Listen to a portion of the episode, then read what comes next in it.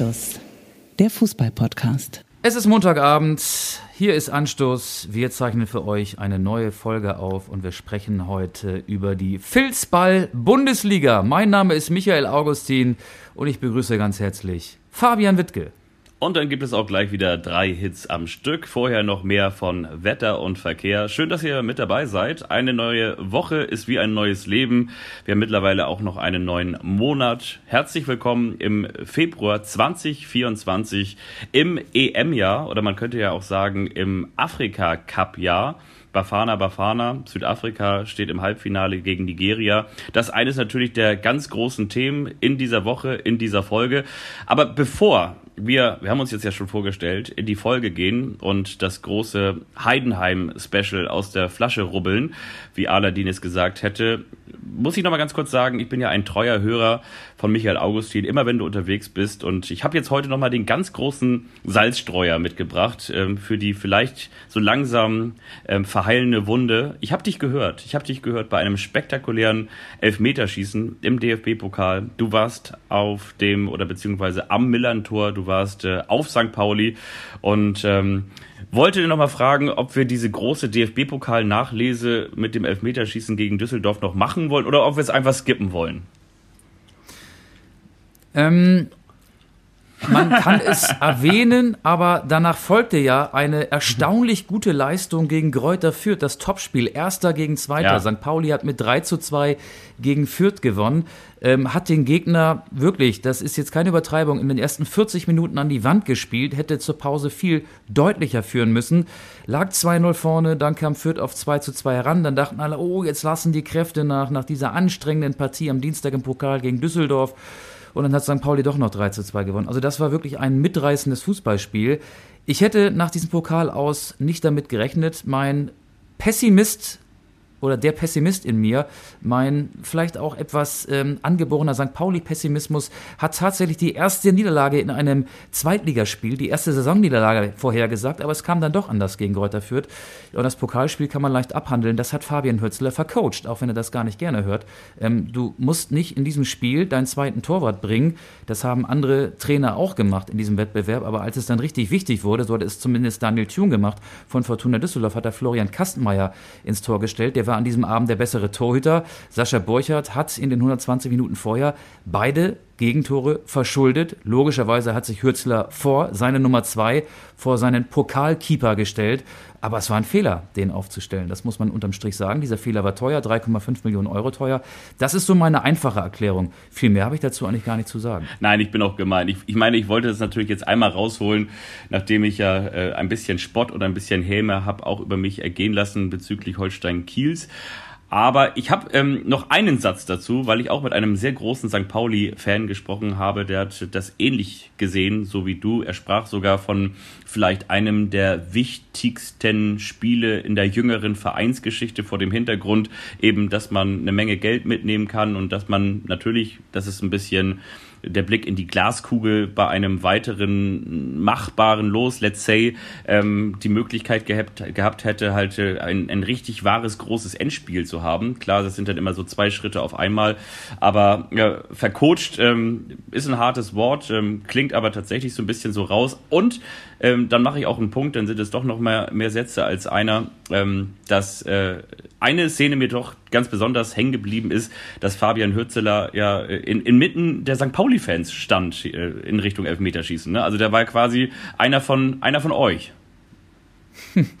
Ja, aber ich war ähm, ja Reporter dieses Spiels, auch wenn man mir das gerade nicht anmerkt, dass ich da ein äh, objektiver Beobachter gewesen bin. Aber das war ich hoffentlich äh, wirklich. Nein, das Und er stand da, wo äh, die Fans auf der Gegend gerade stehen, genau hinter der Trainerbank, erste oder zweite Reihe, weil er vom Platz geflogen ist, weil er mal wieder seine Emotionen nicht im Griff hatte.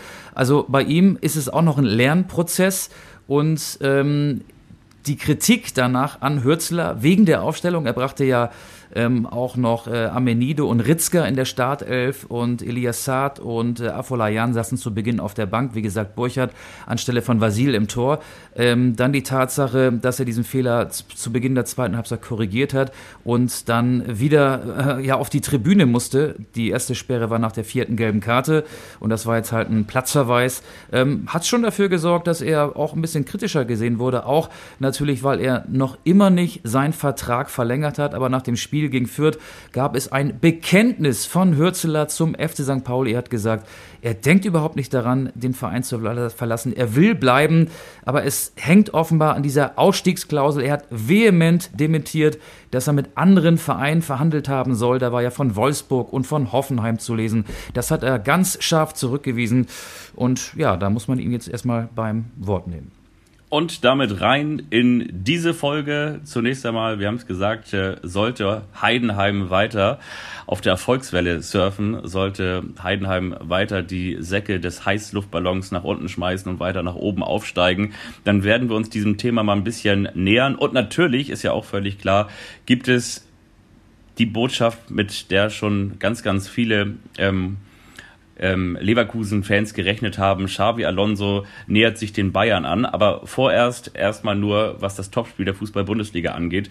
Das werden wir beleuchten, möglicherweise auch noch kurz die Sturmsituation beim ersten FC Union Berlin und dann ist auch schon wieder Feierabend. Von daher, äh, ja, lass uns reingehen, oder? Ähm, erstmal noch ganz kurz, ähm, wie, wie, wie geht's dir? So? Du hast ja letzte Woche mich gefragt, wie es mir so geht. Äh, wie geht's dir so? Und bei dir so? Ähm, mir geht's doch, ganz gut, muss ich ganz ehrlich sagen. Äh, ich hatte ein äh, schönes Wochenende. Ich war privat beim Fußball. Also Samstag habe ich mir St. Pauli gegen Fürth angeguckt. Gestern war ich beruflich beim Fußball in der zweiten Liga Hannover 96 gegen Hansa Rostock. Deswegen ja mein kleiner äh, Seitenwink, mein Wink mit dem Zaunfall, mein Wink mit dem Filzball. Wir reden heute über die Filzball-Bundesliga. Ähm, der Soundtrack zu dieser Folge ist Ich wünschte, ich würde mich für Tennis interessieren von Turkotronic. Kann sein, dass dieser Song schon auf unserer Spotify-Playlist ist. Wenn nicht, nicht, packe ich ihn jetzt schon mal rauf. Wir müssen natürlich auch über die Fanproteste ja. reden. Das machen wir. Dann lass uns mal ganz kurz das äh, Anstoß Glücksrad drehen und gucken. Bing, bing, bing, bing, bing, bing, bing. Bei welchem Thema es zuerst endet? Ich glaube, es ist in Hannover und Berlin stehen geblieben, da wo okay. viele Bälle im Spiel waren, viele Tennisbälle vor allen Dingen und natürlich auch Fußbälle, aber dazu auch viele Tennisbälle. Bei Hertha gegen den HSV gab es am Samstagabend 32 Minuten Spielunterbrechung.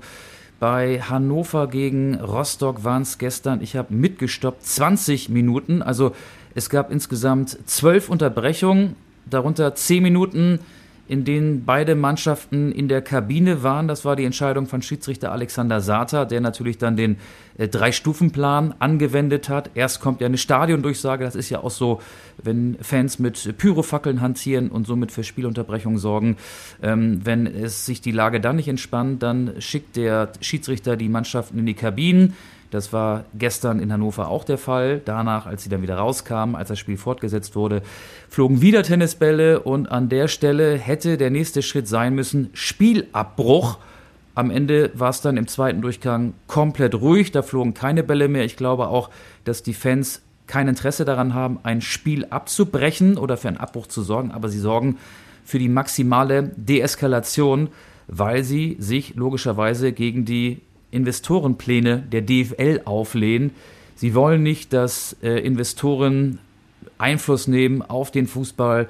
Sie wollen die künftigen Geldgeber abschrecken. Ihr Ziel ist, dass die Abstimmung wiederholt wird, die DFL-Abstimmung, die ja mit einer ganz knappen Mehrheit für den Investoreneinstieg ausgefallen ist. Und da spielt ja auch äh, Martin Kind der Boss von Hannover 96 eine ganz große Rolle. Er hat ja immer noch nicht verraten, wie er im Dezember bei dieser Abstimmung abgestimmt hat. Viele können es sich denken, dass er eben ähm, seine Stimme für einen Investoreneinstieg abgegeben hat, aber er macht daraus ein wirklich? großes Geheimnis. Deswegen also, waren die Proteste in Hannover vielleicht auch ein bisschen intensiver. Kann ich mir eigentlich wirklich gar nicht vorstellen. Aber was ich mich so ein bisschen gefragt habe, was so ein bisschen ja der Fail war, es gibt ja beim Super Bowl auch so die große Halbzeitshow. In diesem Fall hätte es ja die große Unterbrechungsshow geben können, weil wir wissen ja, äh, Martin Kind ähm, liefert sich ja auch ganz gerne mal vor den Toren Hannovers große Tennismatches mit seinem alten ähm, ehemaligen Aufsichtsratkollegen äh, Gerhard Schröder. Also eigentlich hätte es doch gepasst, dass die genau zu diesem Anlass sich diese Tennisbälle schnappen und dann vielleicht mal so von links nach rechts so zwei, drei Bälle rüberspielen. Aber nein, also ich gehe auch davon aus, ähm, dass Martin Kind natürlich komplett gegen diese Investorenöffnung war, oder? Ja, ähm, auch wenn er es bisher nicht gesagt hat, Nein. Ähm, ich, ich, ich denke mal, es wird so gewesen sein. Und die Tennisbälle, die haben dann ja die ganzen Ordner gehabt. Also es war wirklich skurril. Das Spiel ist, ich würde mal sagen, im 60-Sekunden-Takt in der ersten Halbzeit unterbrochen worden. Die Unterbrechung dauerte jeweils so ja 45, 50 Sekunden.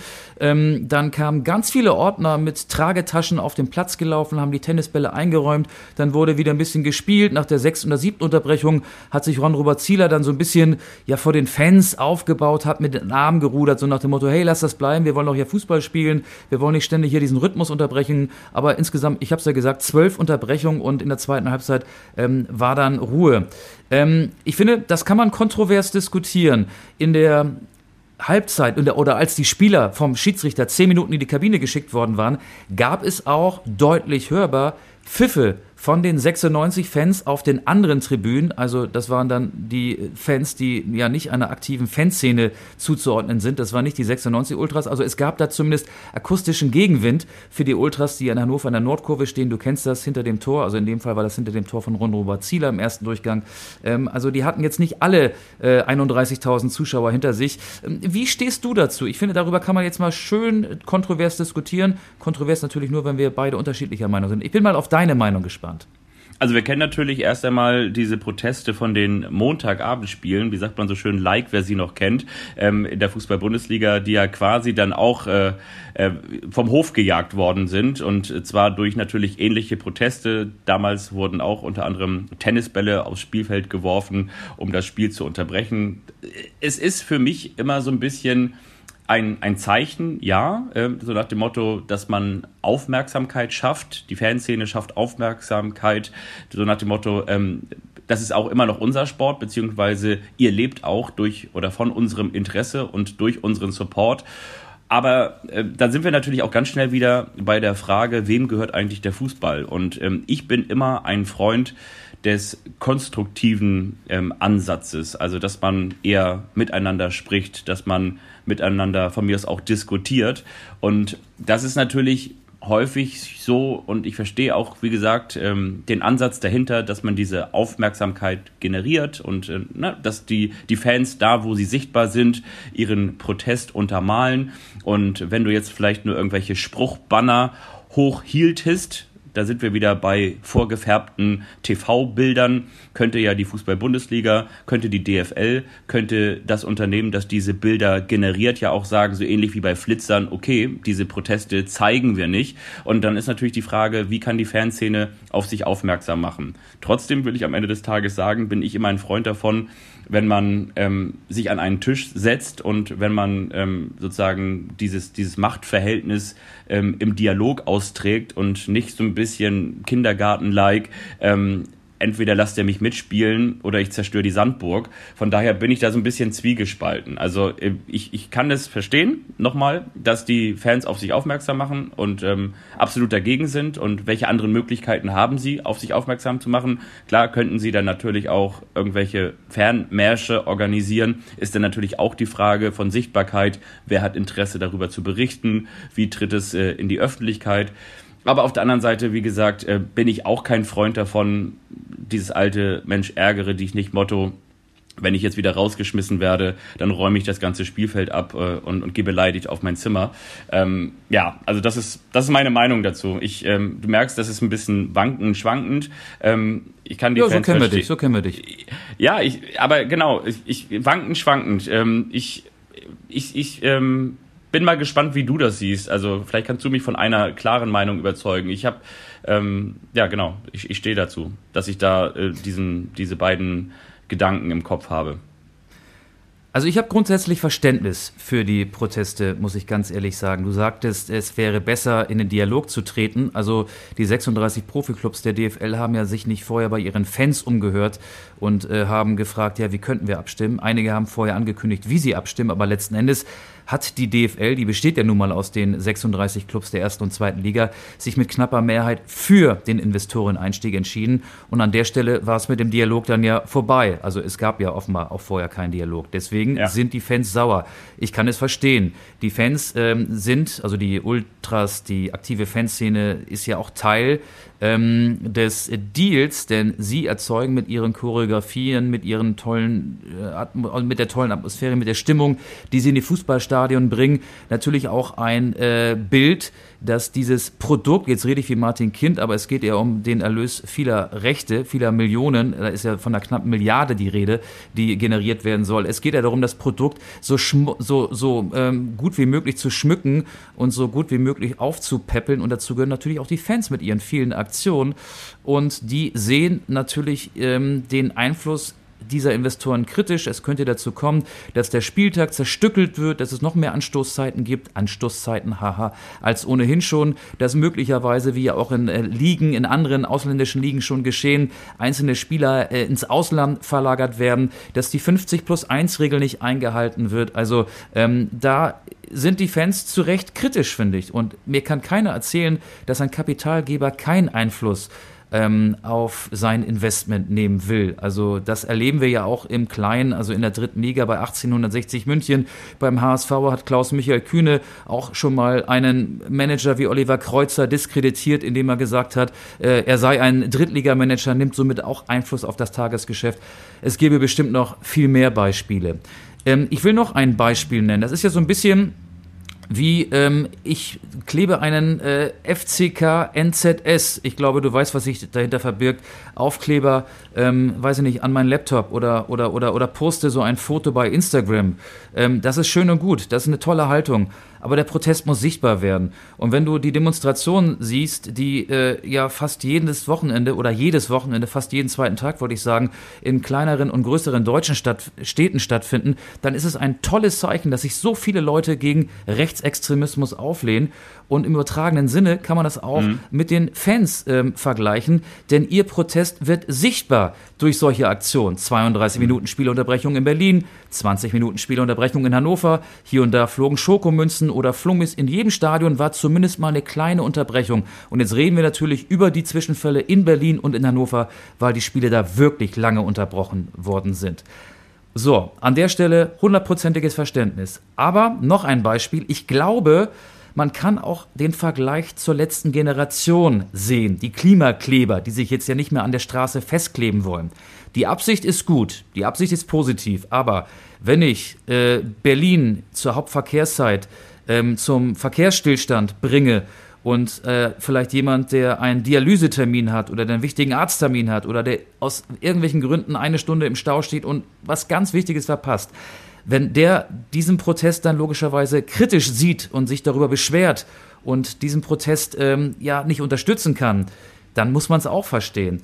Und ich kann mir vorstellen, dass solche Aktionen, die es sicherlich an den nächsten Spieltagen immer wieder geben wird, solche Aktionen wie in Berlin und in Hannover, dass sie dann auch vermehrt zu Pfiffen führen werden, so wie es ja in Hannover gestern in dieser und äh, Pause, während dieser Pause, als die Mannschaften dann in der Kabine waren, auch der Fall gewesen ist. Und an der Stelle kann man natürlich dann ja so ein an und für sich gutes Vorhaben konterkarieren und an der Stelle wird es dann vielleicht auch ein bisschen gefährlich. An dem Punkt sind wir noch nicht, aber ich könnte mir vorstellen, dass, ähm, ja, dass, dass wir an diesen Punkt angelangt werden. Aber nochmal, grundsätzlich mhm. hundertprozentiges Verständnis für diese Aktion.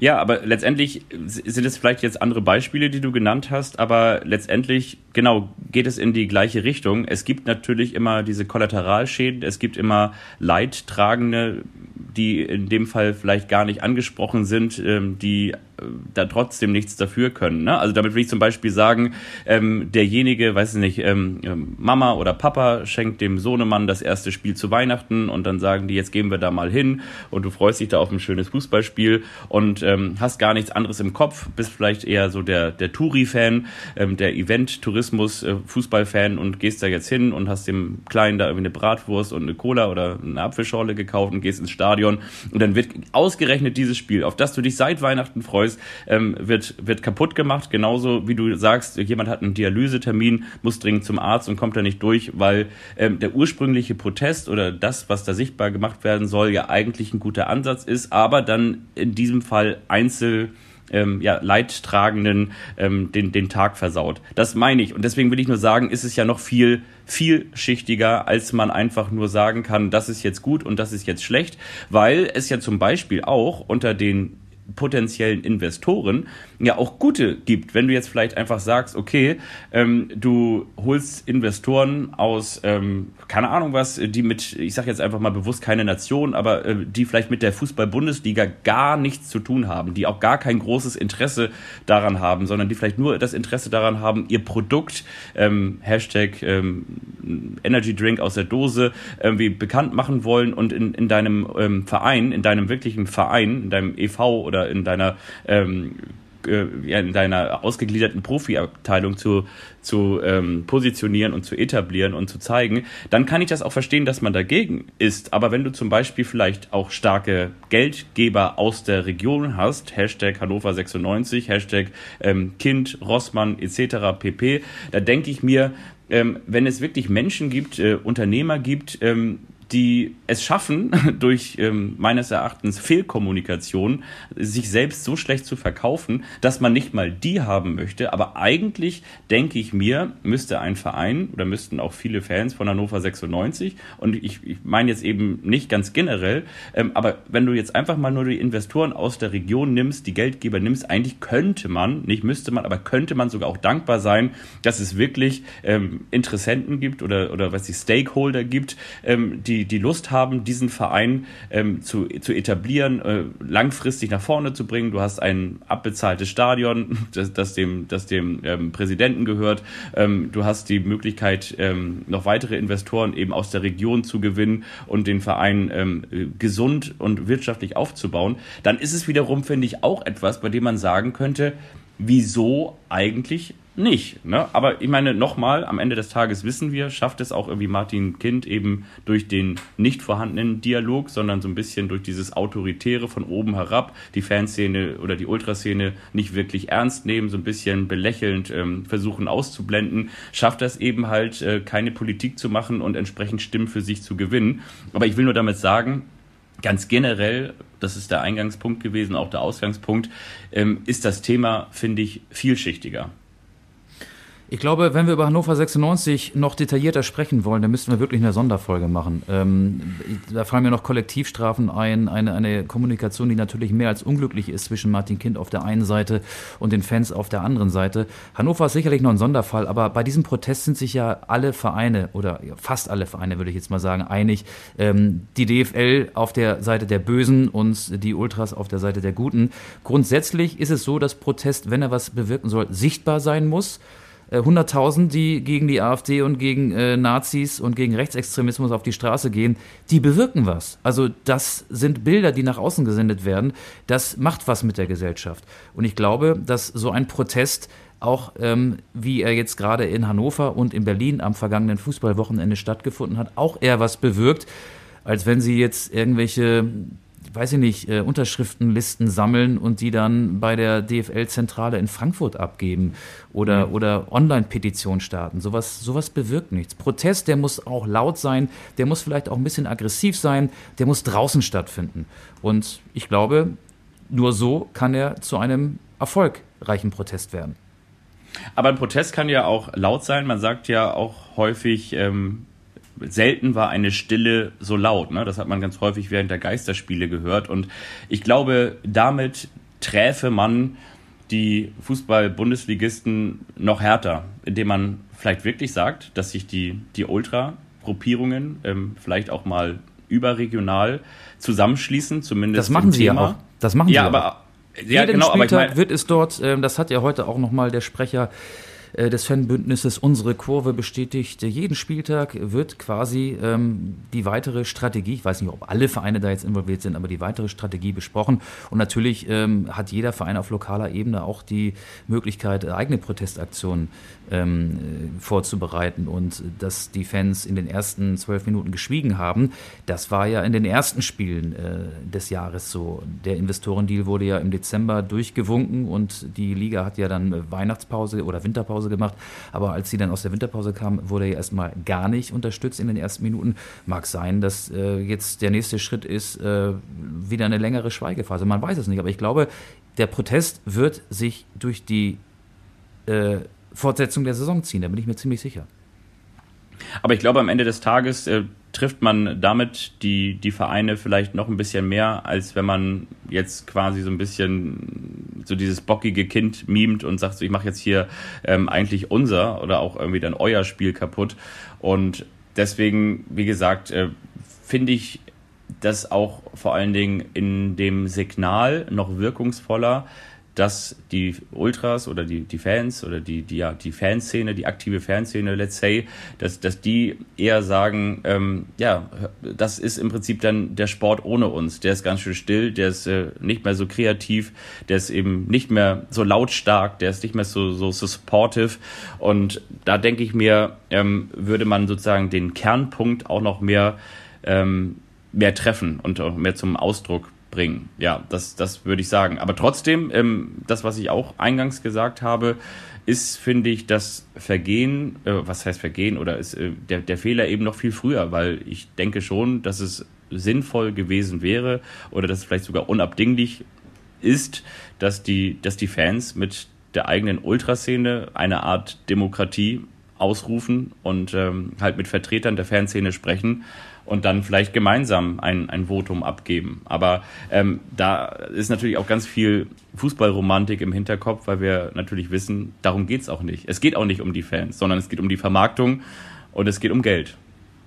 Absolut. Aber, und deswegen nehmen sich ja Teile der Fanszene, die Ultras, so wichtig. Man kann ja auch kritisch sagen, die nehmen sich wichtiger als jeder andere Fan. Was soll das denn? Du hast ja gerade den Event-Fan auch genannt, aber die Ultras sorgen eben auch dafür, dass das, klingt ganz schlimm jetzt, was ich sage, das Produkt Fußball-Bundesliga eben so attraktiv daherkommt, mit tollen Choreografien, mit toller Stimmung. Und wenn die Ultras eben nicht da sind, das hat man in Hannover vor vielen Jahren übrigens dann auch mal äh, eine Weile mitbekommen. Ich glaube, es war sogar in der Abstiegssaison unter Daniel Stendel, da war dann mal äh, richtig äh, wenig los, da war es ganz ruhig über mehrere Spiele in der Nordkurve. Ähm, dadurch verändert sich die komplette Atmosphäre in einem Fußballstadion, weil die restlichen Besucher äh, nicht so organisiert sind, dass sie einen wirklich guten Support zustande kriegen. Das machen äh, größtenteils die Ultras. Deswegen nehmen sie sich auch mehr Rechte raus. Und ich will nicht sagen, dass sie das zu Recht tun, aber ähm, ich kann sie da verstehen. Aber nochmal, ich glaube, dass sie äh, mit solchen langen Unterbrechungen, wie sie jetzt zuletzt in Berlin und Hannover stattgefunden haben, dann natürlich auch den Zorn der anderen Zuschauer zunehmend auf sich ziehen werden. Das hat man in Hannover ja gestern zwischenzeitlich auch hören können.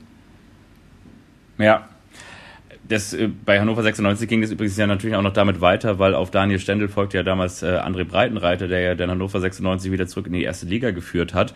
Und äh, selbst sozusagen dieser, dieser nicht nur Aufwärtstrend, sondern dieser Aufstieg am Ende, ähm, ich will nicht sagen Verhalte, weil er natürlich in der Clubgeschichte nach wie vor einen großen Stellenwert hat, aber äh, war bei weitem nicht so laut, wie er wahrscheinlich sonst laut gewesen wäre, äh, hätte es diesen Protest nicht gegeben. Ja, ähm, Protest, großes Thema gerade in Deutschland. Ich bin ähm, absolut ganz generell dafür, aber möchte auch sagen, ich möchte irgendwo so einen konstruktiven Ansatz sehen und äh, den vermisse ich äh, hin und wieder. Ich glaube, die Fronten sind echt äh, verhärtet, äh, aber die Liga wird sich auch was einfallen lassen müssen. Also so Spiele wie jetzt, ich sag schon wieder Berlin und Hannover, aber das waren ja die Spiele, die für Aufsehen gesorgt haben die standen vor allen Dingen das in Berlin ja kurz vorm Abbruch. Das wird auch nicht im, im Interesse der DFL sein, dass ein Spiel abgebrochen wird.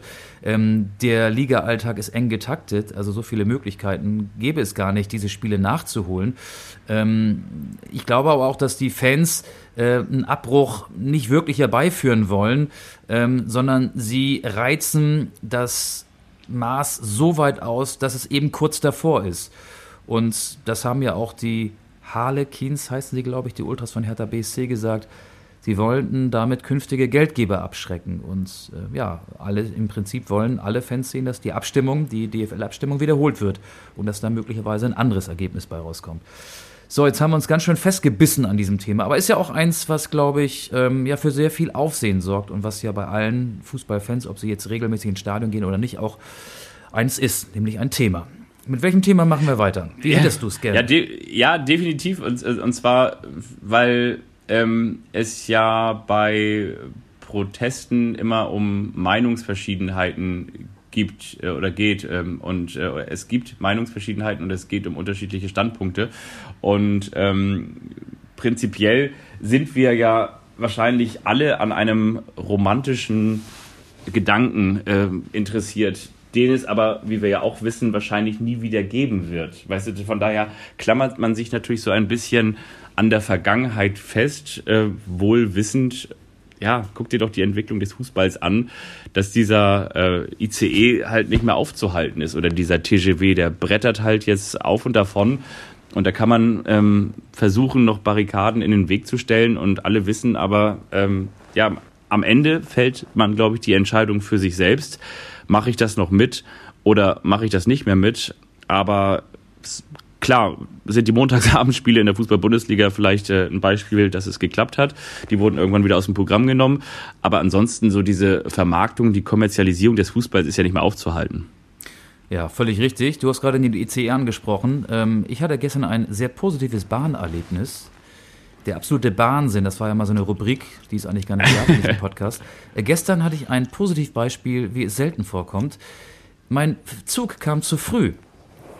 Er okay. kam Zehn Minuten zu früh.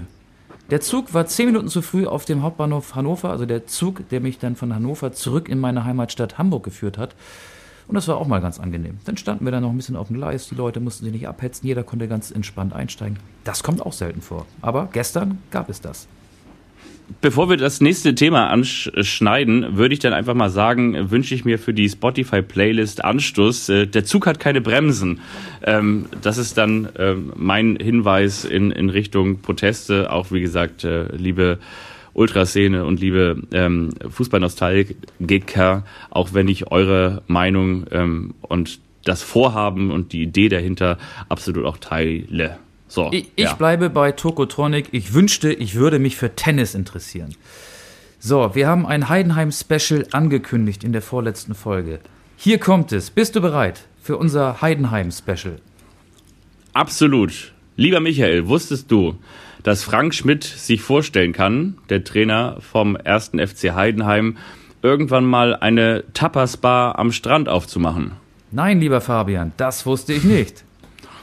Wusstest du, dass er diese Tapas-Bar Fancy Frank nennen möchte? Ist das jetzt so ein äh, Quiz schon und ich soll sagen, ob das stimmt oder nicht stimmt? Nee, wusste ich auch nicht. Nee, stimmt auch nicht, habe ich mir ausgedacht. Ach. Aber ich habe mir überlegt, ähm, für ihn wäre das dann ja wahrscheinlich ähm, nur der Wechsel vom Datteln zu Datteln im Speckmantel, oder?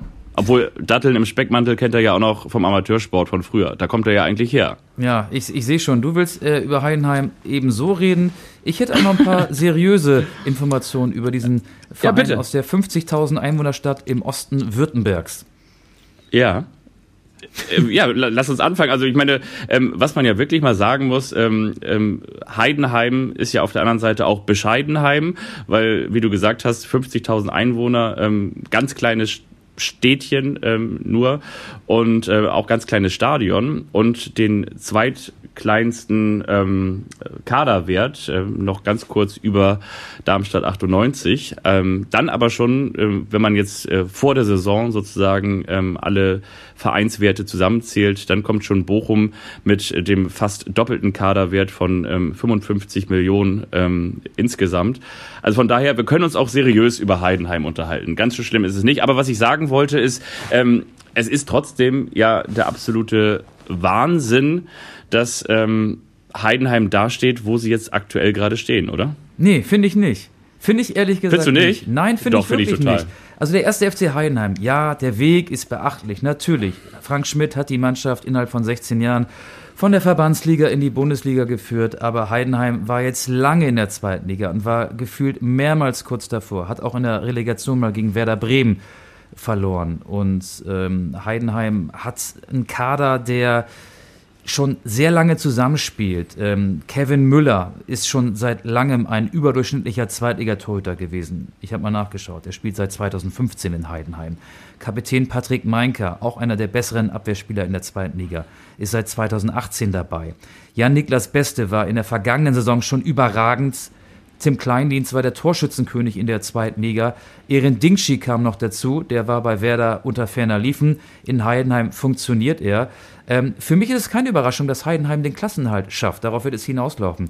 Heidenheim ist jetzt Zehnter. Das ist jetzt äh, nicht der fünfte Tabellenplatz oder so. Ne? Heidenheim ist Zehnter, ja, auf der sicheren Seite. Das war ja auch das Ziel, den Klassenhalt zu schaffen in der ersten Erstligasaison. Aber weil die Mannschaft eben schon so lange zusammen ist und weil sie auch im Gegensatz zu Darmstadt 98 ein paar überdurchschnittliche Spiele hat, beste, Kleindienst, neuerdings Dingschi, Meinker in der Abwehr, Müller im Tor, ist das, finde ich, keine Überraschung. Und ähm, jetzt kommt noch was dazu. Finanziell geht es dem Verein ja gar nicht so schlecht. Da, wo Heidenheim ist, nämlich im Osten Württembergs, ist viel Industrie, viel Mittelstand. Heidenheim hat, glaube ich, irgendwie rund 400 Sponsoren aus der Region. Auch so ein paar Big Player sind dabei, so wie Voigt, der Maschinenbauer, der dem Stadion auch seinen Namen gegeben hat, denn Heidenheim spielt in der Voigt Arena. Ähm, und so ähnlich Hartmann. wie, die, wie Hartmann, genau, ist ja so ein Medizin. Medizin und Hersteller. ja genau, Pflegeprodukte und äh, MHP ist, glaube ich, auch noch ganz vorne mit dabei, oder? IT-Beratung. Ja, die kenne ich jetzt nicht so, aber Hartmann ist ja. ist ja auch auf den Trikots, ne? wenn mich nicht alles täuscht. Ja. Aber was so für die Region steht irgendwie, ähm, ja, schaffe, schaffe, arbeiten, das äh, zeigt Heidenheim ja auch auf dem Platz. Viel Laufarbeit, viele Sprints, viel Arbeit. Und äh, Heidenheim rennt die Gegner in Grund und Boden.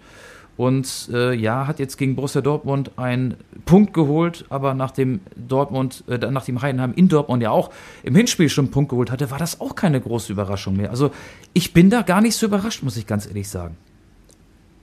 Also ich schon, ähm, weil also, also ich finde, es wäre ganz normal gewesen, wenn Heidenheim jetzt vielleicht äh, da stehen würde, wo, wo Darmstadt steht, ähm, oder beziehungsweise vielleicht, ich sag mal so, plus vier oder fünf Punkte ähm, besser. Aber dass sie vor allen Dingen auch diese jetzt kommt wieder so dieses alte Kickersprech in einem durch, ne, dass äh, der, der Schlossberg zur Festung wird, aber dass irgendwie gerade die Heidenheimspiele ähm, so, so erfolgreich gestaltet werden können und vor allen Dingen natürlich auch gegen Mannschaften wie gegen Borussia Dortmund.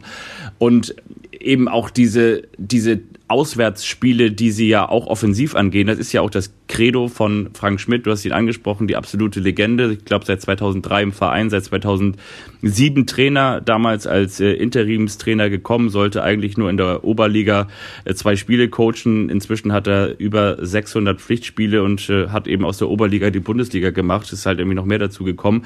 Aber vor allen Dingen ähm, hat er es eben geschafft, diesen Teamgeist ähm, nicht nur innerhalb des Vereins äh, weiter zu zu schärfen und auszubauen, ähm, sondern eben auch sein, sein Offensivspiel.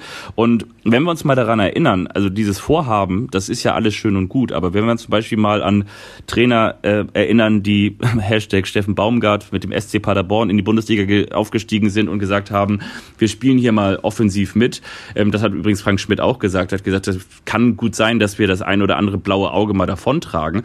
Aber eben, dass es trotzdem so funktioniert. Also, dass Heidenheim ja, ich kann mich zumindest nicht dran erinnern, ähm, ich glaube, äh, nee, ich kann mich nicht dran erinnern, hilf mir sonst mal, aber dass sie mal so wirklich so richtig vermöbelt worden sind, so, also von irgendeinem Bundesligisten, der quasi Heidenheim entweder dekodiert hat oder eben dann auch mal ausgespielt hat und ähm, überrannt hat oder ihnen die Grenzen aufgezeigt hat.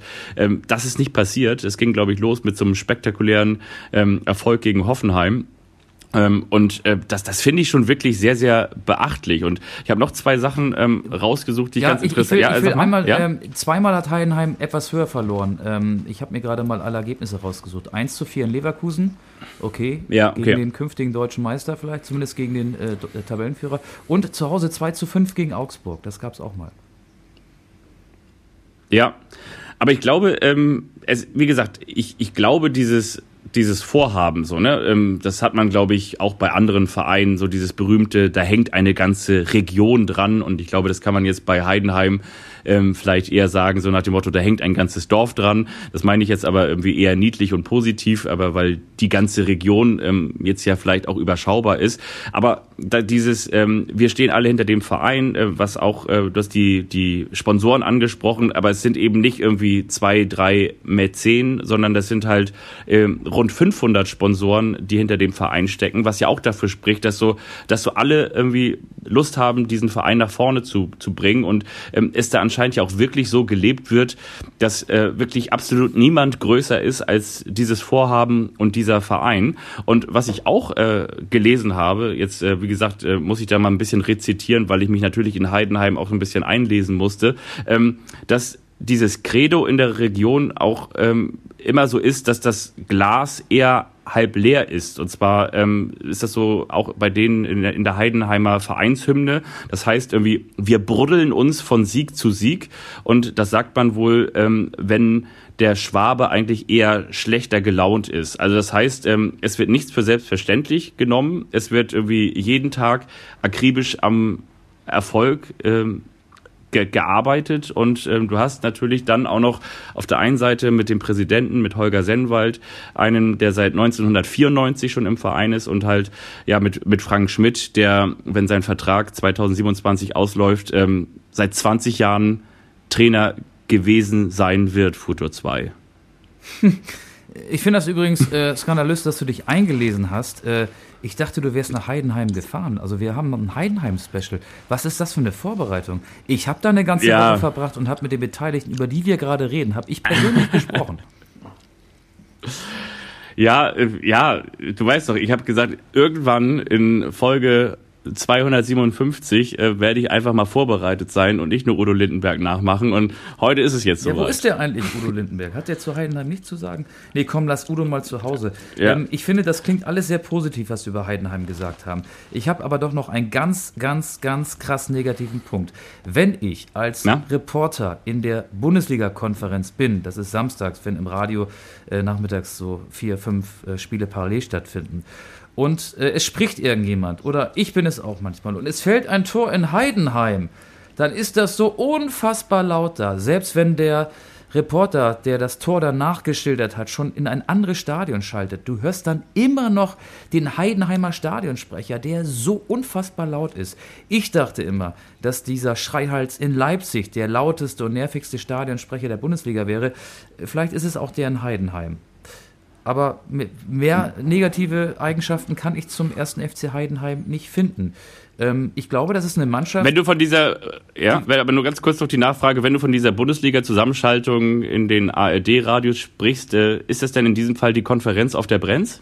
Die ist das, genau. Und auf der Brenz, ja? da äh, wird es laut, wenn es brennt. Also wenn es quasi im gegnerischen Strafraum lichterloh gebrannt hat und ja. anschließend ein Tor für den ersten FC Heidenheim erzielt worden ist. Ich glaube, dass wir die Heidenheimer noch sehr lange in der ersten Liga äh, erleben werden. Ähm, ich, ich spüre da so lange so, so Augsburg-Vibes. Die sind auch nicht mehr wegzukriegen. Ähm, die will eigentlich keiner so recht haben, außer die, die in Augsburg wohnen. Ähm, und die fallen auch weiter gar nicht so auf. Jetzt reden wir ganz normal über Heidenheim. Ich glaube, dass es in drei, vier Jahren ganz normal sein wird, dass Heidenheim in der ersten Liga spielt. Nochmal, die Mannschaft ist in der zweiten Liga schon lange erweiterte Spitze gewesen und sie ist sehr lange zusammen gewesen und ist immer nur punktuell verstärkt worden. Der Aufstiegskader ist im Großen auch der aktuelle Erstligakader. Das ist äh, in dem Fall ein Vorteil. Äh, definitiv. Auf der anderen Seite, ich will jetzt auch nicht mit dem verflixten zweiten Jahr irgendwie um die Ecke kommen. Ähm, übrigens, wo du gerade eben von Augsburg-Vibes sprachst, äh, auch so ein bisschen Mainz, ne? Also Mainz ist ja auch so äh, 85 Mal am Aufstieg gescheitert, aber hat immer oben mitgespielt und dann irgendwann geschafft und plötzlich war halt Mainz ganz normal. Also immer als der also spätestens dann, wenn dieser Edeka-Markt ähm, oben ähm, links nicht mehr zu sehen war und ähm, aus dem alten Bruchweg das neue Stadion wurde, war irgendwie klar, ähm, Mainz wird jetzt fester Bestandteil in der Fußball-Bundesliga. Auf ähm, Klopp ähm, folgte dann irgendwann eine erfolgreiche Tuchelzeit und so weiter und so fort. Ähm, aber kann man kann man sagen, dass bei Heidenheim das kann man sagen, dass bei Heidenheim das Mainz Set stimmt? Ja, wow, den nehme ich mit. Ähm, ja, äh, Chapeau, du hörst mich mein, äh, hörst mich mein Hut, mein Zylinder äh, zielen. Nein, äh, ja, das kann man schon so sagen. Aber ich möchte trotzdem noch mal eine Sache sagen. Also du, du, du sagst jetzt so natürlich, ähm, dass es, dass man natürlich dafür Gründe finden kann. Völlig zu Recht ähm, bin ich auch dabei. Und ähm, natürlich haben sie auch ihren Kader zusammengehalten. Aber trotzdem, wenn wir noch mal als Blaupause nehmen, dass wir ja eigentlich auch immer davon sprechen, dass die Aufstiegsrelegation von der zweiten in die erste Liga in Anführungsstrichen ungerecht ist, weil ähm, der Unterschied, der Klassenunterschied so groß ist, weil äh, der, der Bundesligist äh, im vergangenen Fall, der VfB Stuttgart, irgendwie eine Scheiß, äh, Entschuldigung, aber eine, eine miese Saison gespielt hat und die anderen haben eine herausragende oder eine starke Saison ja, wobei gespielt. Stuttgart trotzdem, wurde, nachdem Sebastian Hoeneß die Truppe übernommen hatte, immer besser, immer besser. Also die kamen gestärkt in die Relegation. Aber ich weiß, was du meinst. Aber Heidenheim ist ja nicht ja, in der genau. Relegation genau. aufgestiegen. Heidenheim ist ja direkt hochgegangen. Nein. Nein, aber trotzdem will ich nur damit sagen, also auch gerade mit diesen finanziellen Möglichkeiten, ich habe es ja gerade eben schon angesprochen, Sie haben mit, ähm, also vor der Saison mit einem Gesamtmarktwert von äh, äh, 29,15 äh, Millionen ähm, haben sie halt den, den zweitniedrigsten Marktwert insgesamt. Sie haben im Sommer ähm, 2,3 Millionen Euro ausgegeben. Ähm, Marvin Pieringer, Schalke hast du angesprochen, glaube ich, Nikola Dovedan, äh, Erin Dingschi, Tim Siersleben, Oma Traoré vom VfL Osnabrück und Benedikt Gimber von Jan Regensburg. Also damit will ich nur sagen, die haben sich jetzt ja nicht mit Ronaldinho Henri und ähm, dem alten Ronaldo verpflichtet, äh, verstärkt, sondern die haben sich halt auch auf ihrem Niveau mit Spielern aus der zum Teil äh, dritten Liga verstärkt oder mit Erin Dingschi, der vielleicht zuvor ähm, weiß ich nicht genau, aber vielleicht acht Bundesligaspiele hatte. Also, dass das so funktioniert und dass das halt so weitergeht und dass sie vor allen Dingen nicht mal so wirklich in Abstiegsgefahr sind, auch wenn der Torhüter sagt so, okay, mit unseren Punkten haben wir jetzt noch nichts erreicht. Das ist so der Klassiker natürlich am Mikrofon nach Abpfiff, nach dem 0 zu 0 gegen Borussia Dortmund. Aber wie gesagt, nochmal, dass das so funktioniert und dass du da nicht unten reinrutscht, das finde ich schon, schon fast sensationell. Und trotzdem finde ich schade, dass Christian Kühlwetter nicht spielt, weil das ist genau seine Jahreszeit jetzt. ist heute, heute, ist verkehrte, ver, verkehrte Rollen, ne? Ich komme mit den Fakten und du kommst mit den schlechten Gags. Ja, komm, du hast auch schon so viele schlechte Gags hier platziert. Ich hab dir die alle durchgehen lassen. Ja, eben.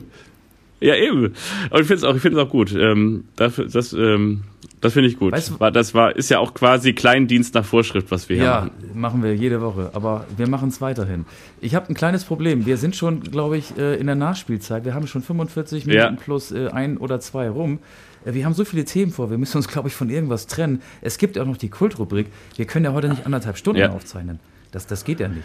Nee, wir, wir können einfach nur sagen, ähm, vielleicht nur ganz kurz, ähm, schade Union Berlin, dass ihr jetzt auch den letzten äh, Stürmer im Kader auch noch abgegeben habt. Da kommen so ein, so ein paar ähm, Max Kruse-Vibes durch. Ne? Diese, diese Transferrichtung kennen wir aus Berlin Richtung Wolfsburg. Ähm, Kevin Behrens jetzt ähm, Aber der hat doch, der endlich hat doch, seitdem angekommen. er Nationalspieler ist, also er war ja bei dieser USA-Reise dabei, seitdem hat er kein Tor mehr geschossen.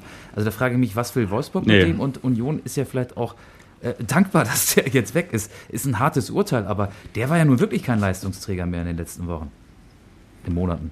Ja, aber es ist natürlich auch immer so ein bisschen so, du bist vielleicht auch nur so stark, wie, wie äh, der, der Atem ähm, kühl ist, jener, die dich mit Flanken füttern sollen. Und dieser Atem war ja nun auch irgendwie nicht mehr ganz so frisch und fromm und frei. Aber du hast Vertessen ähm, Ich glaube übrigens, dass... Vertessen hast du vergessen. Der kam aus Eindhoven, ja, der ist jetzt auch Stürmer. Das stimmt, das stimmt, hast du recht. Ich glaube übrigens, ähm, keine mehr ganz so steile These, aber ich möchte sie nochmal erneuern. Ähm, ich glaube, Union Berlin kann da noch richtig große Probleme bekommen. Also wirklich große Probleme. Wenn du dir so die Punkte anschaust, dann ähm, würde ich mich nicht wundern, wenn Union Berlin am Ende auf dem Relegationsplatz landet. Ja, zumal Köln jetzt auch gewonnen hat, ne? Und jetzt kommt die Karnevalsaison. Ja. Das kann natürlich äh, Fluch und Segen zugleich sein für den FC. Ähm, das hat mich übrigens gefreut, dass der FC gewonnen hat. Max Finkgräfe war wieder gut. Den habe ich habe ich ja in Wolfsburg ja. gesehen und ich fand den sehr gut. Ich hatte ihn hier mal irgendwie kritisiert, als ich die Kölner Startelf aufgezählt habe und er war so der größte No-Name-Spieler in der Startelf und der ist jetzt so gut, dass wahrscheinlich Lead Paccarada, der ja unter Schulz bei St. Pauli gut funktioniert hat, äh, erstmal gar nicht mehr spielen wird. Ich weiß, Paccarada war lange verletzt, aber Finks, Fink Gräfe macht das als Linksverteidiger richtig gut.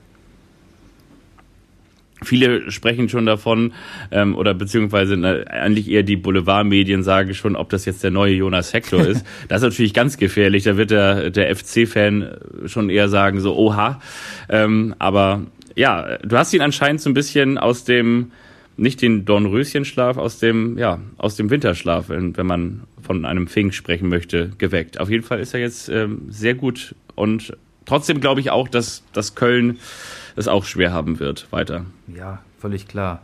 Aber wir müssen unbedingt noch, ähm, wir streifen jetzt also ein paar Mannschaften, Union, den FC. Ja. Wir müssen noch über das Topspiel am Samstagabend reden. Ja, müssen wir. Ja. Definitiv.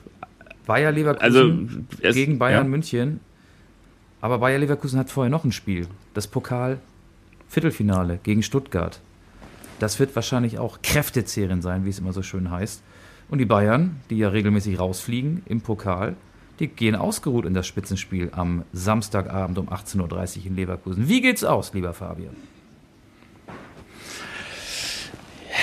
Ich glaube wirklich an ein Unentschieden mit der Tendenz Leverkusen. Ich glaube wirklich, dass Xabi Alonso es schaffen wird, sowohl jetzt, ähm, was er ja auch schon angekündigt hat, im DFB-Pokal nicht großartig zu rotieren gegen den VfB Stuttgart. Und ich glaube auch, jetzt kommen auch ein paar äh, Stammkräfte wieder zurück. Äh, der Kader äh, wird wieder breiter. Ich glaube, auch wenn Palacios weiter wahrscheinlich fehlen wird und der Einsatz gegen die Bayern zu früh kommen wird. Aber ich glaube wirklich, dass Leverkusen in Anführungsstrichen die Bayern packen kann. Und für mich würde schon die Bayern packen kann bedeuten, dass sie eben gegen die Bayern nicht verlieren. Und da bin ich mir ziemlich sicher. Das traue ich irgendwie den Leverkusenern zu. Dafür finde ich auf der anderen Seite ähm, ist das, was, was Tuchel so zurücksendet, was ähm, sozusagen so die, ähm, die, die Sprüche, die Parolen, äh, die Ankündigung angeht, äh, finde ich, ist er nicht authentisch genug, beziehungsweise ich kaufe ihm das nicht so ab. Er hat ja gesagt, wenn wir in den Rückspiegel schauen, dann war nicht alles schlecht sinngemäß, es sind nur zwei Punkte und zwei Punkte sind nichts. Aber äh, trotzdem haben wir ja auch schon mal drüber gesprochen, sind die Bayern in, in dieser Saison einfach verletzlich und ähm, Leverkusen einfach dominant und stabil. Von daher würde ich behaupten, ähm, dass Leverkusen nicht verliert gegen die Bayern mit der Tendenz, dass sie gewinnen. Was denkst du? Also von drei möglichen äh, Spielausgängen hast du dich für zwei entschieden. Da bist du ja fast auf der sicheren Seite. Sehr cleverer Tipp. Ähm, ich tippe auch unentschieden. Langweilig. Äh, ich tippe 2 zu 2. Ähm, auch aus dem Grund, weil Bayer Leverkusen gegen Stuttgart im Pokal noch gefordert werden wird. Ähm, ich glaube, das könnte so ein Spiel sein, das auch länger als 90 Minuten dauert. Also nicht, weil Tennisbälle fliegen, sondern weil es zweimal 15 Minuten Verlängerung geben könnte. Und ähm, ich habe ja mehrmals gesagt, dass die Bayern für große Spiele gemacht sind, aber sie überzeugen mich nicht. Sie haben mich gegen Gladbach auch nicht ja. überzeugt.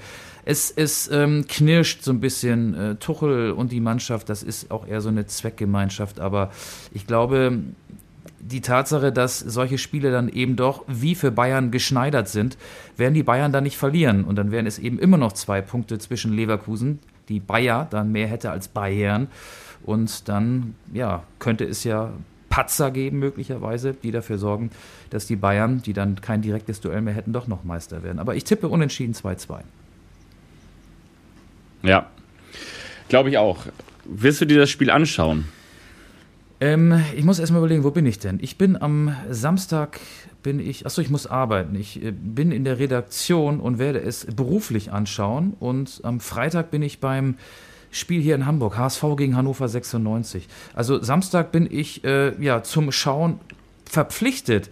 Also ich gucke es und werde sogar noch dafür bezahlt. Also ich werde es mir anschauen, ja.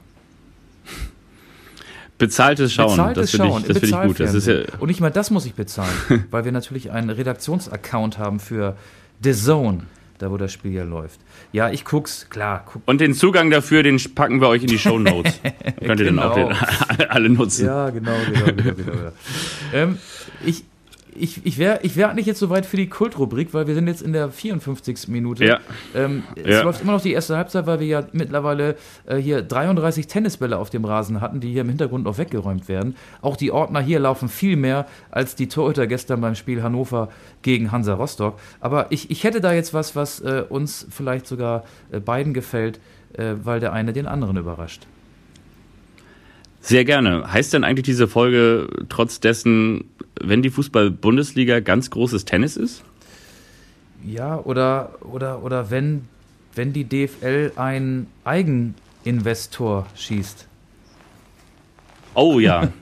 Auch oder nicht wenn schlecht. Fußballspiele im gut, ja. Tiebreak entschieden werden. Ach, uns wird schon irgendwas einfallen. Ja. Ja, Finde ich gut. Oder wenn Frank Schmidt eine Tapasbar eröffnet. Aber das ähm, lassen wir wieder die Werbeagenturen für uns entscheiden und unsere kreativen Social Media Managerinnen und Manager. Wir gehen rein in die Kultrubrik, oder? machen wir.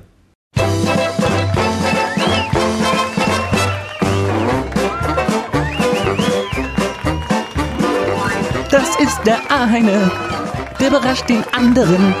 Und wiederum der andere, der weiß nichts davon. Den anderen. Und wiederum der andere, der weiß nichts davon.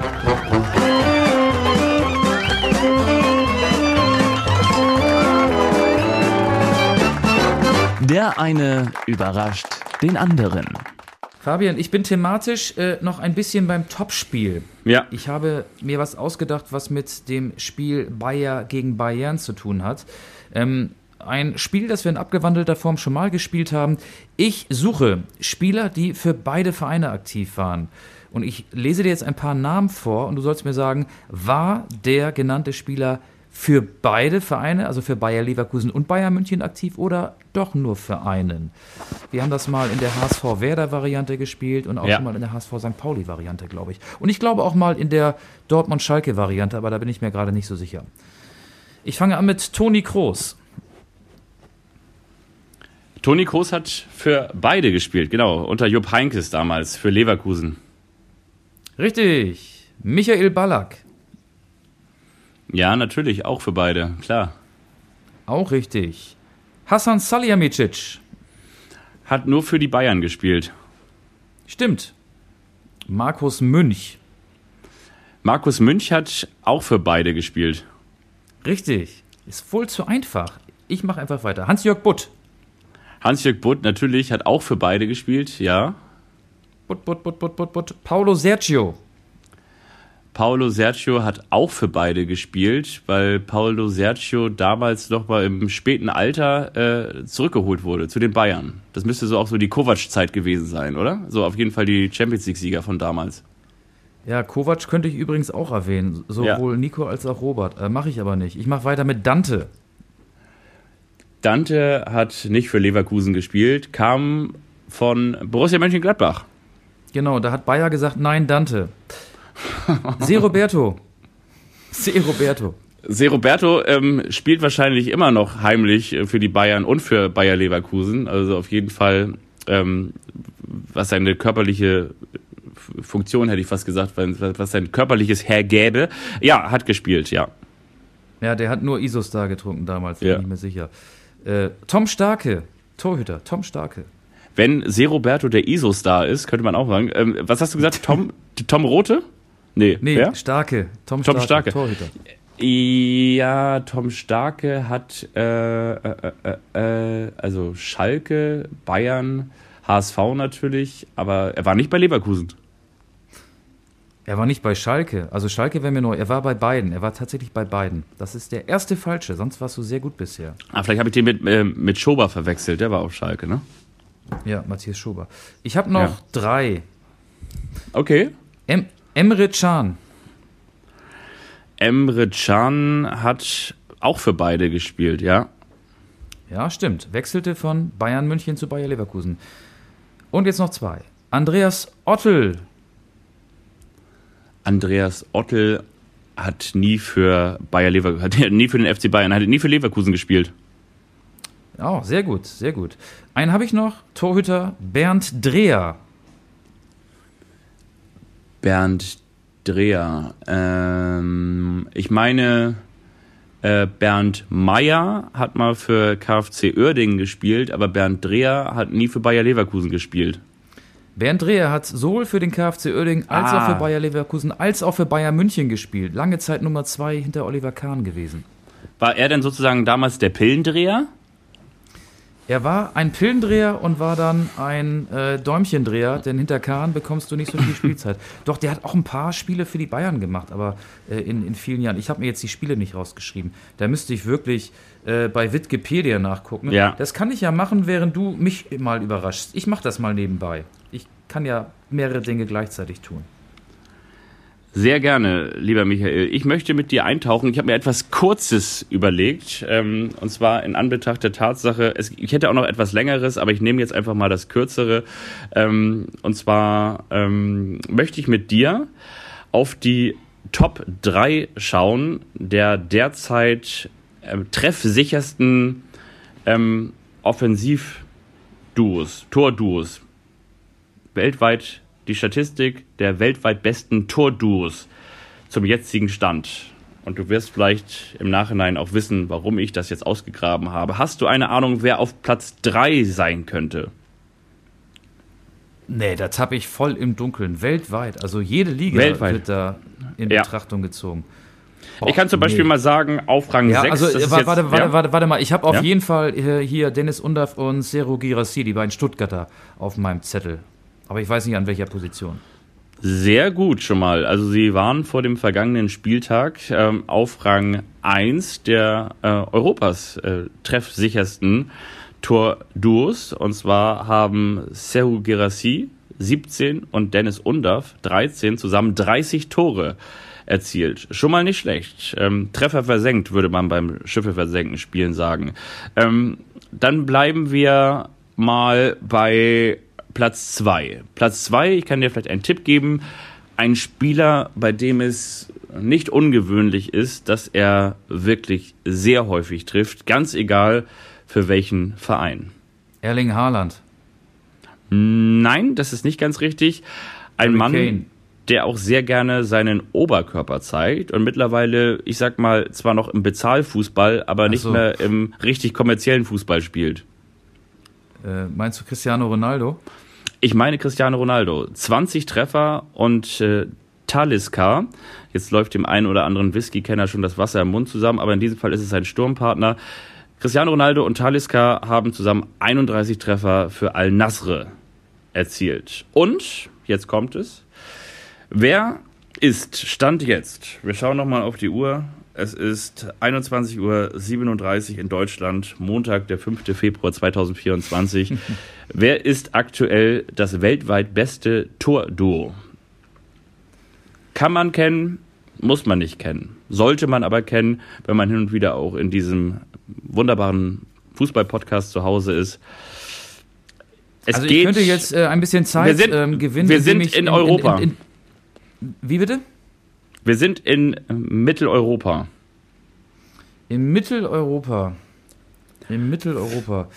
Ähm, ich stehe auf dem Schlauch. Äh, Ich kann noch ein Vielleicht bisschen Zeit auch- gewinnen, in, indem ich Ja. die Bernd Dreher äh, dir nenne. Er hat von 1986 bis 90 neunmal für Bayer Leverkusen gespielt, von 96 bis 2003 elfmal für die Bayern und von 2005 bis 2008 nochmal zweimal für die Bayern. Aber ich habe parallel dazu jetzt keine Idee, wer die weltweit treffsichersten Stürmer-Duos sind. Bist du dir sicher bei den Zahlen? Weil, wenn nicht, dann könnte es ja auch sein, dass du einen Zahlendreher drin gehabt hättest, oder? Ich bin mir sicher, die meisten Spiele, Okay. 201 hat er für Bayer Uerding gemacht. Damals war Bayer Uerding noch Bayer Uerding und noch nicht Ja. der KfC Uerding, zwischen 1990 und 96. Nee, ich habe echt keine Ahnung. Ich werde dein, deine Quizfrage leider nicht beantworten können. Ich, ich weiß es nicht. Peinlich, Ich gebe dir, ein, ich, ich, ich geb dir einen Tipp, ich gebe dir einen Tipp und dann wird es wahrscheinlich schon sehr, sehr einfach sein. Ähm, wir schauen in die Fußball-Bundesliga tatsächlich. Harry Kane und Leroy Sané. Bitte, du kannst es doch. Du musst Ach. es nur wollen. Du musst es nur Ja, wollen. ja, ja. Wie, wie damals, als du deine Französisch-Sachen zur Uni geschleppt hast. Du hättest es einfach nur wollen müssen. Du kannst es doch, Michael. Ja, dass Leroy Sané als Stürmer durchgeht, das ist ja, das ist ja ein Flügelspieler. Also der läuft bei mir unter der Rubrik offensiver Mittelfeldspieler. Aber na gut, ja, dann komm, nehmen wir halt die beiden. 32 Treffer. Und ich finde es deshalb ganz interessant, weil, jetzt haben wir nochmal so ein Hard Fact, Xabi Alonso muss jetzt innerhalb einer Woche sein Team gegen die treffsichersten, also zwei der drei treffsichersten Torduos durchverteidigen. Auch eine Aufgabe. Erst gegen Stuttgart und dann gegen die Bayern. Ja, interessanter ja. Aspekt am Rande. Ja, wir haben Songs auf die Spotify-Liste gepackt. Wir haben eine Stunde durchgesabbelt, sogar ein paar ja. Minuten mehr als eine Stunde. Mehr können wir euch da draußen nicht mitgeben. Äh, nee. Bis auf die Tatsache, dass wir uns immer freuen, wenn ihr uns schreibt, wenn ihr uns hm. bewertet, mhm. wenn ihr mit uns interagiert, beispielsweise bei Instagram, Anstoß-Podcast heißen wir da. Und sonst könnt ihr auch gerne, wie immer, ähm, einfach Briefe vor die Tür legen oder auch, ähm, ja, vielleicht auch mal vorbeikommen persönlich. Wir freuen uns über Besuch, immer. Außerdem Mittwoch nicht vergessen, mitteleuropäischer Zeit, Nigeria gegen Bafana, Bafana, Südafrika, Afrika Cup Halbfinale. Ähm, ja, ansonsten gibt's von mir auch nichts weiter. Macht die Glocke an bei Spotify, dann bekommt ihr nämlich einen auf die Glocke und zwar eine neue Folge zu jeder Woche, immer dann frisch aufs Handy serviert. So funktioniert es oder so ähnlich natürlich auch bei allen anderen Podcast-Anbietern und ansonsten hoffe ich, dass ihr gesund bleibt und nächste Woche wieder einschaltet. Tschüss.